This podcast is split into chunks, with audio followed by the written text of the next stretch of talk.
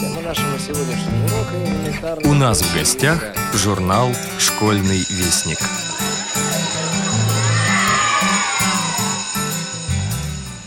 Здравствуйте, уважаемые радиослушатели! У микрофона старший редактор журнала «Школьный вестник» Наталья Кочеткова.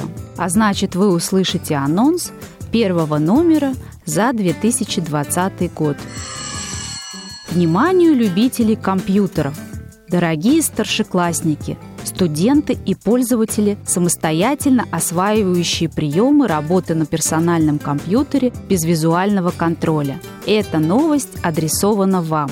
В первом номере мы предлагаем краткое описание и обзор учебно-методического пособия «Программирование без визуального контроля». В 2020 году в рамках реализации проекта «Базис всеобщей компьютерной грамотности инвалидов по зрению» авторский коллектив Российского союза инвалидов выпускает комплексное учебное пособие по тифлоинформационным технологиям для инвалидов по зрению. Разрабатываемые материалы будут соответствовать федеральному государственному образовательному стандарту и обычным учебникам, рекомендованным Министерством образования Российской Федерации. Как живет Гродненская специальная общеобразовательная школа-интернат для детей с нарушением зрения, а также воспоминания ее выпускников разных лет, вы сможете узнать, прочитав статью одного из постоянных наших авторов Анастасии Павлюченковой «Научить, а не давать готовое». Наша школа была основана в 1940 году, начинает рассказ Ирина Болеславовна Дорошенко, заместитель директора по воспитательной работе. Это было небольшое помещение на улице Горького, где до войны в первых и вторых классах обучалось всего 16 незрячих детей. Декабре 1944 года, после освобождения Беларуси от немецко-фашистских захватчиков, школа возобновила свою работу – и стала набирать учеников со всей страны. Как правило, это были дети с полной потерей зрения. Основная причина – травма глаз из-за взорвавшихся снарядов. За зиму 1945 года школа приняла более 40 разновозрастных ребят, многие из которых остались сиротами. На первых порах им преподавали только программу начальных классов. Но когда количество учащихся увеличилось до 140 человек, школа преобразовалась в восьмилетнюю, а с 1955 года в среднюю. Практически сразу начали обучать детей музыке. Девочек – игре на фортепиано, мальчиков – на баяне. Причем два трофейных фортепиано раздобыли легко, а вот баянов нигде не было – Приобрести инструменты помогла Тульская баянная фабрика. Благодаря опытному руководителю школьный оркестр считался лучшим в городе. Многие предприятия даже приглашали его на торжественные вечера. Сразу же сложился и хор, который существует поныне и носит звание образцового. За время своего существования школа неоднократно переезжала с места на место – но с ноября 1981 года обосновалась в большом светлом здании на улице Дзержинского, которое было построено по типовому проекту, разработанному в Москве и рассчитанному на 275 учащихся. В школе 22 учебных кабинета, 19 классных комнат, 5 учебных мастерских, просторная столовая на 110 посадочных мест – 90 двухместных спален, большой актовый и спортивный залы, тренажерная комната, библиотека с читальным залом, игровые, где дети могут посмотреть телевизор и поиграть с игрушками. Все кабинеты учебной части подписаны шрифтом Брайля, а дверные проемы утоплены в специальных нишах, чтобы дети не ударялись об открытые двери. На данный момент в штате 58 педагогов – большинство из которых имеют две специальности – основную педагогическую и дефектологическую – тифлопедагоги. Школа располагает всем необходимым для обучения незрячих и слабовидящих детей – лупами, видеоувеличителями, компьютерами с программой экранного доступа, брайлевским принтером, тактильным дисплеем Брайля, читающей сканирующей машиной, и прочими средствами реабилитации. Кроме того, для учащихся всегда открыты кабинеты развития зрительного восприятия, ориентирования и мобильности, кулинарии. А в индивидуальных комнатах ребята могут наедине побеседовать с педагогами и поделиться с ними своими проблемами. Андрей Гостев, руководитель клуба для слепых и слабовидящих «Масштаб Плюс», поделится с нашими читателями невероятной предновогодней историей о скандинавской ходьбе, беге, тандемах и немного об альпинизме. Эта удивительная история началась вроде бы совсем недавно, а вроде бы и совсем давно. Начнем все по порядку. Так случилось, что медики ограничили меня в движении. Это вам не рекомендовано, и то, и другое тоже. Мое тело с этим потихоньку смирилось, а душа восстала и требовала движения.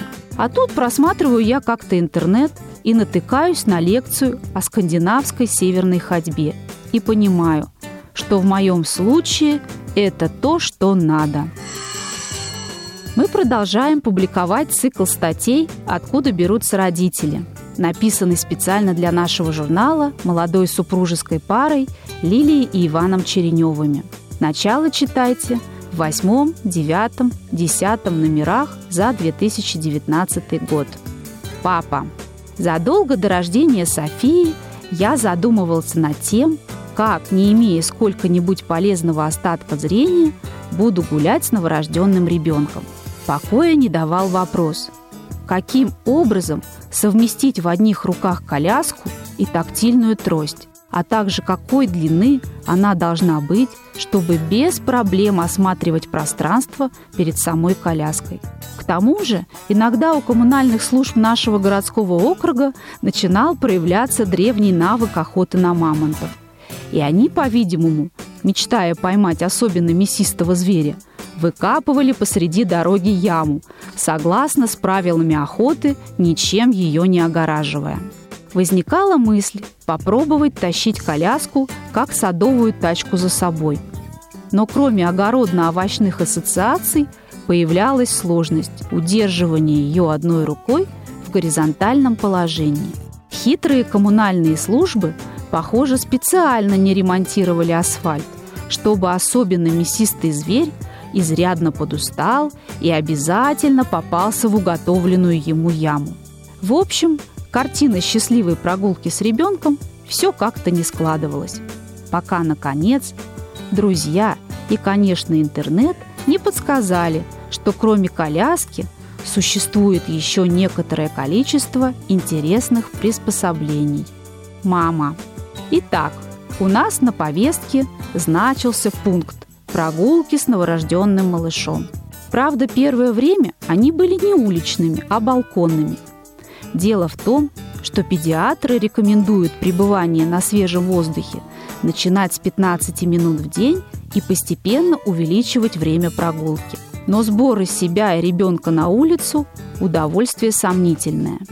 Поэтому в первые две недели жизни Софии – я решила избавить себя и всех домочадцев от процедуры, которая длилась едва ли не больше самой прогулки.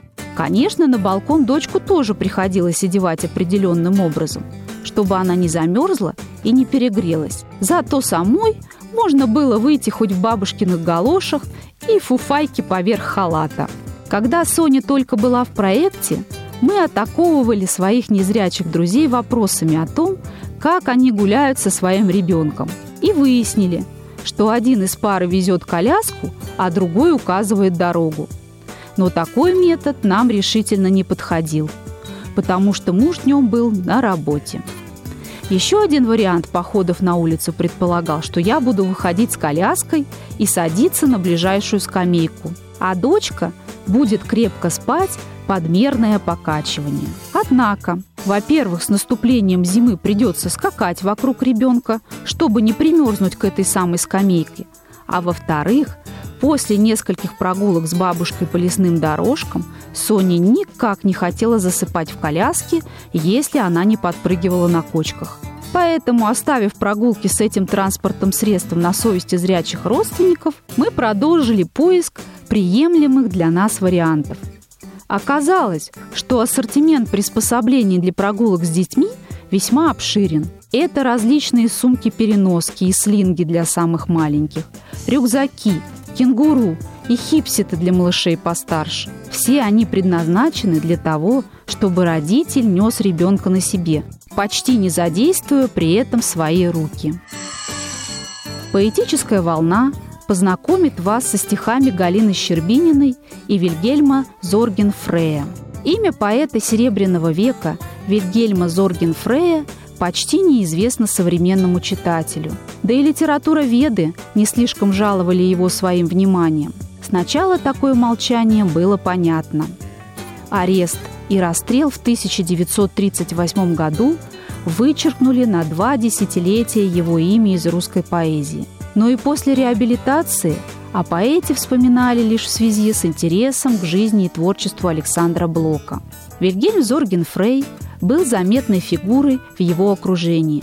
Поэт называл его одним из своих действительных друзей. Долгие годы Зорген Фрей оставался для читателей лишь спутником Блока и переводчиком немецкой поэзии и прозы. И все же творчество Зорген Фрея не является лишь частной проблемой блоковедения, а представляет интерес и само по себе.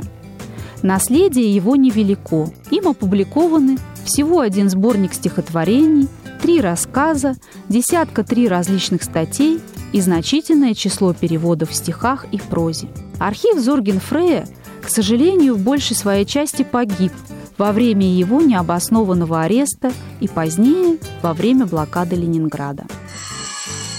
В рубрику для наших маленьких читателей «Азбуки Веди» вошли стихи Елены Ярышевской и продолжение сказки Екатерины Рогачевой «Карандмыши». Елена Ярышевская. Встреча.